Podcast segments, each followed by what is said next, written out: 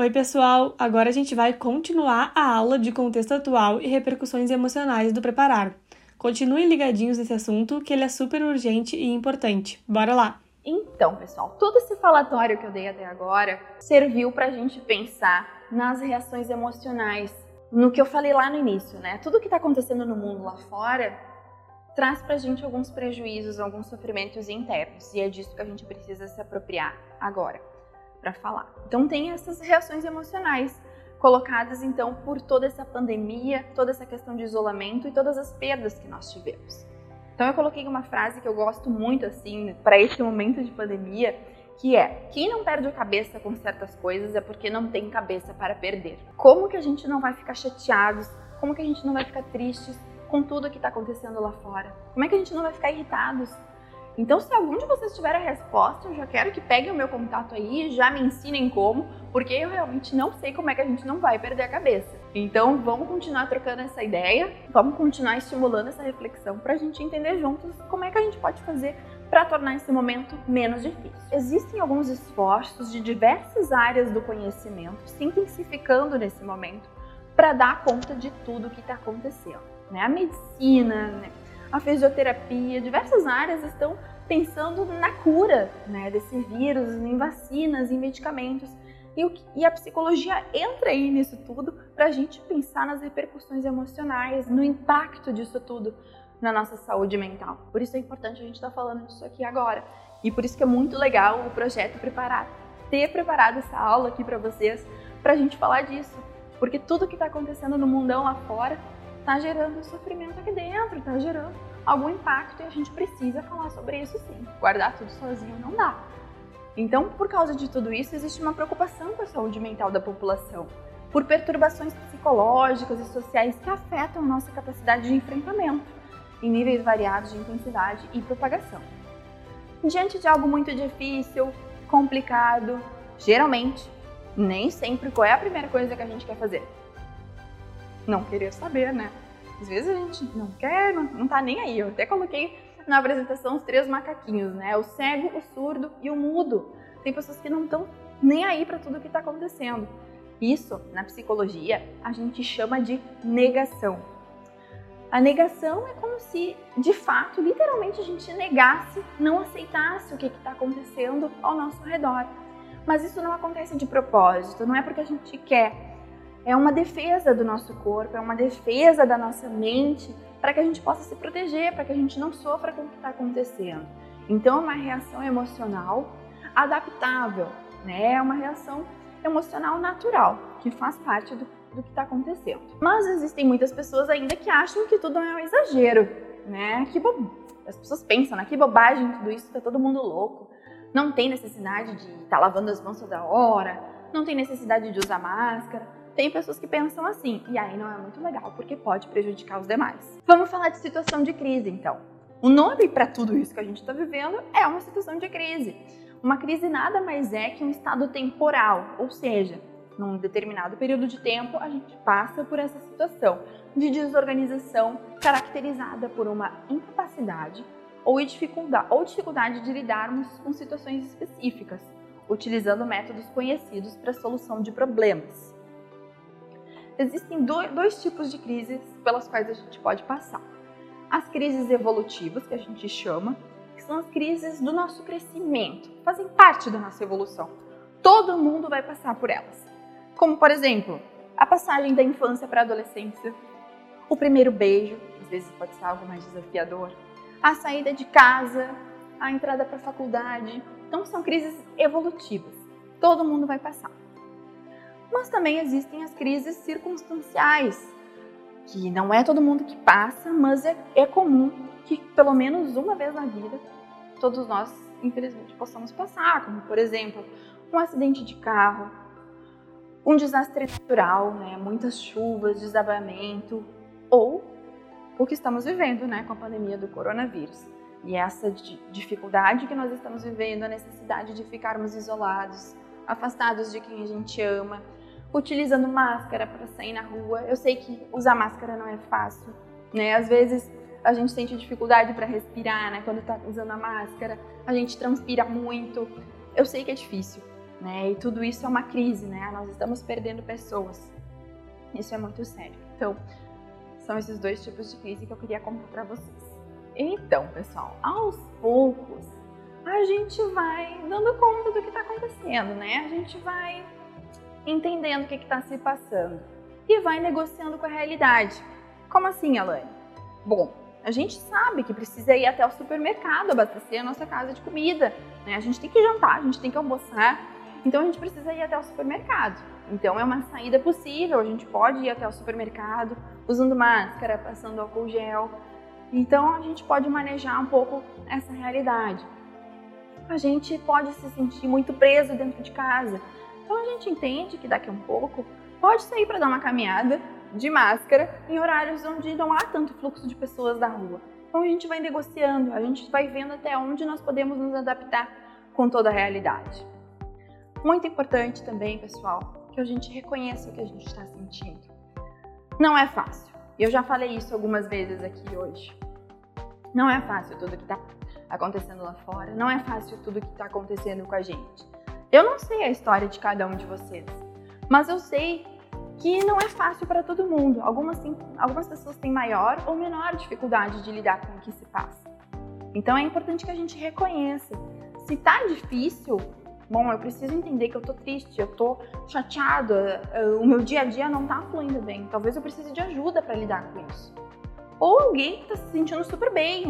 Talvez a pandemia não tenha afetado tanto assim a individualidade dessa pessoa, as relações dessa pessoa, né, familiares, sociais talvez essa pessoa não tenha se sentido tão afetada.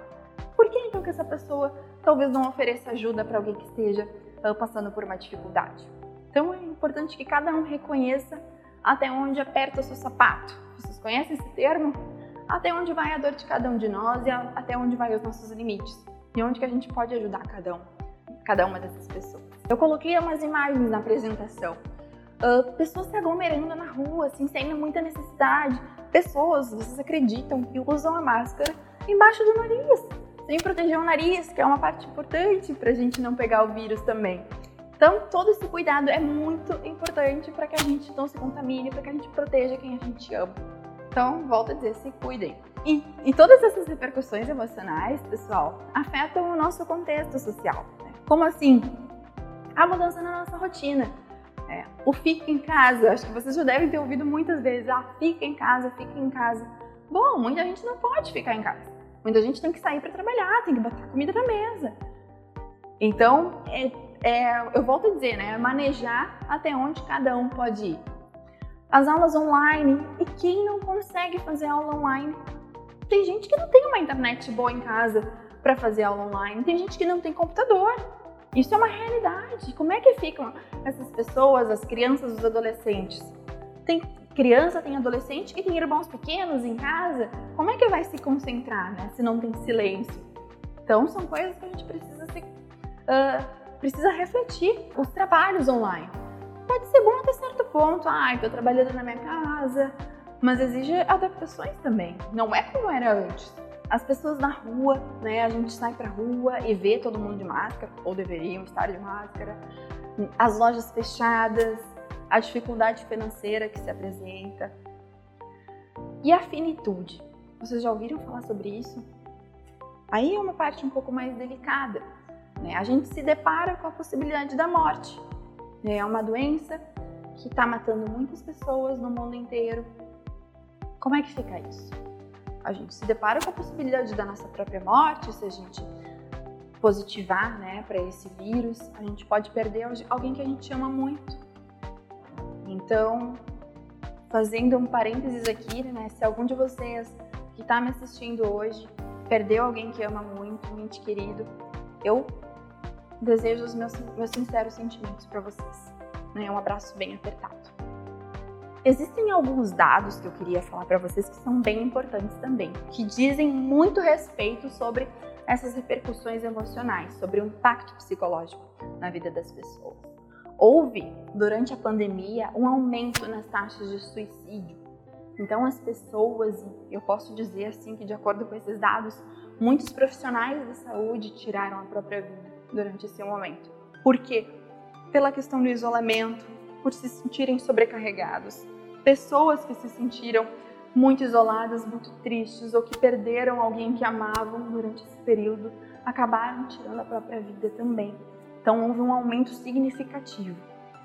E eu queria aproveitar esse gancho para falar com vocês sobre os sinais de alerta. Por que isso? Né? Porque a gente precisa saber identificar quando alguém próximo de nós, ou até nós mesmos, podemos estar com algumas ideias sobre suicídio, sobre tirar a própria vida. Então, bem importante a gente ficar de olho nesses sinais de alerta.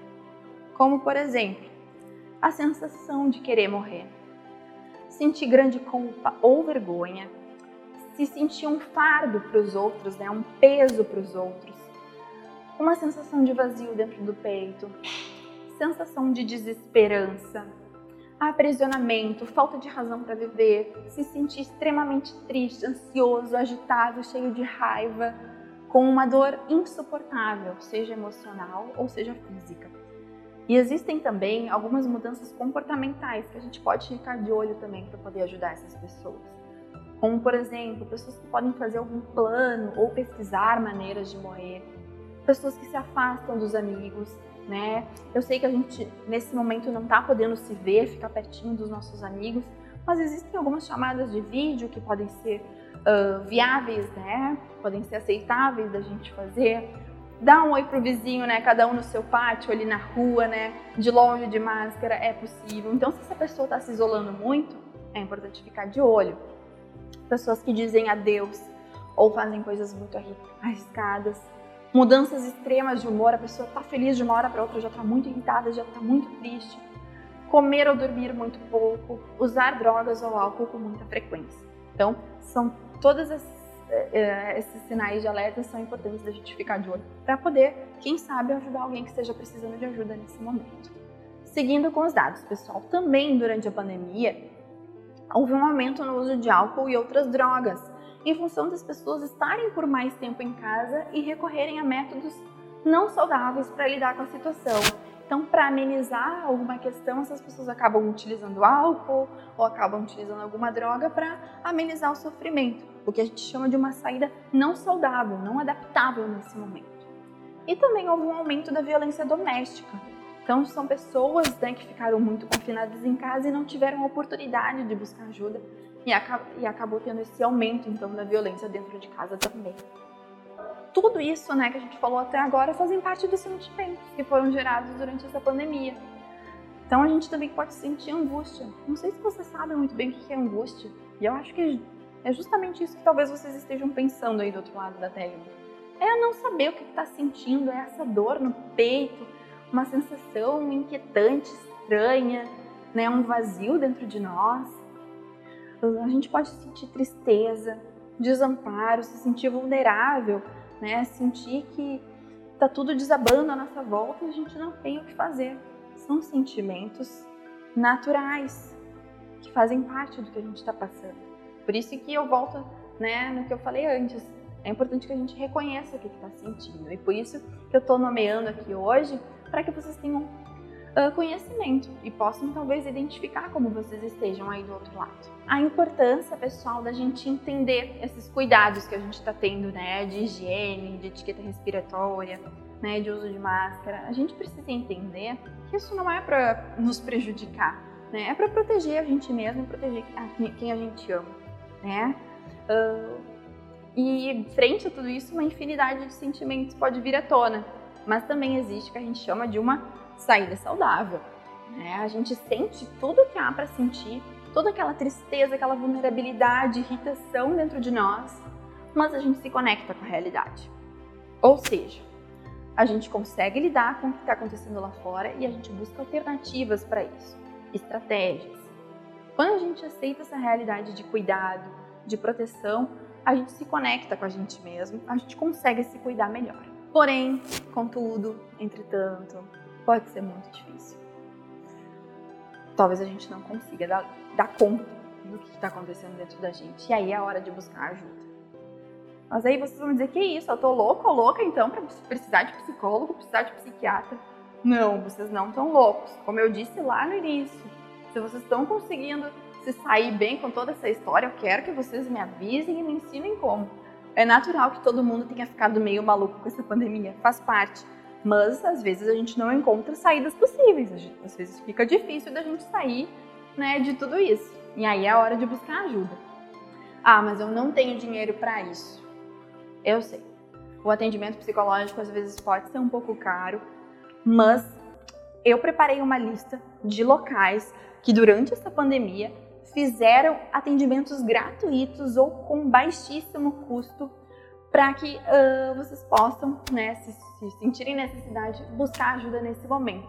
Então, no final dessa apresentação, vocês vão poder conferir uh, todos os locais, pelo menos, que foram vistos até aqui.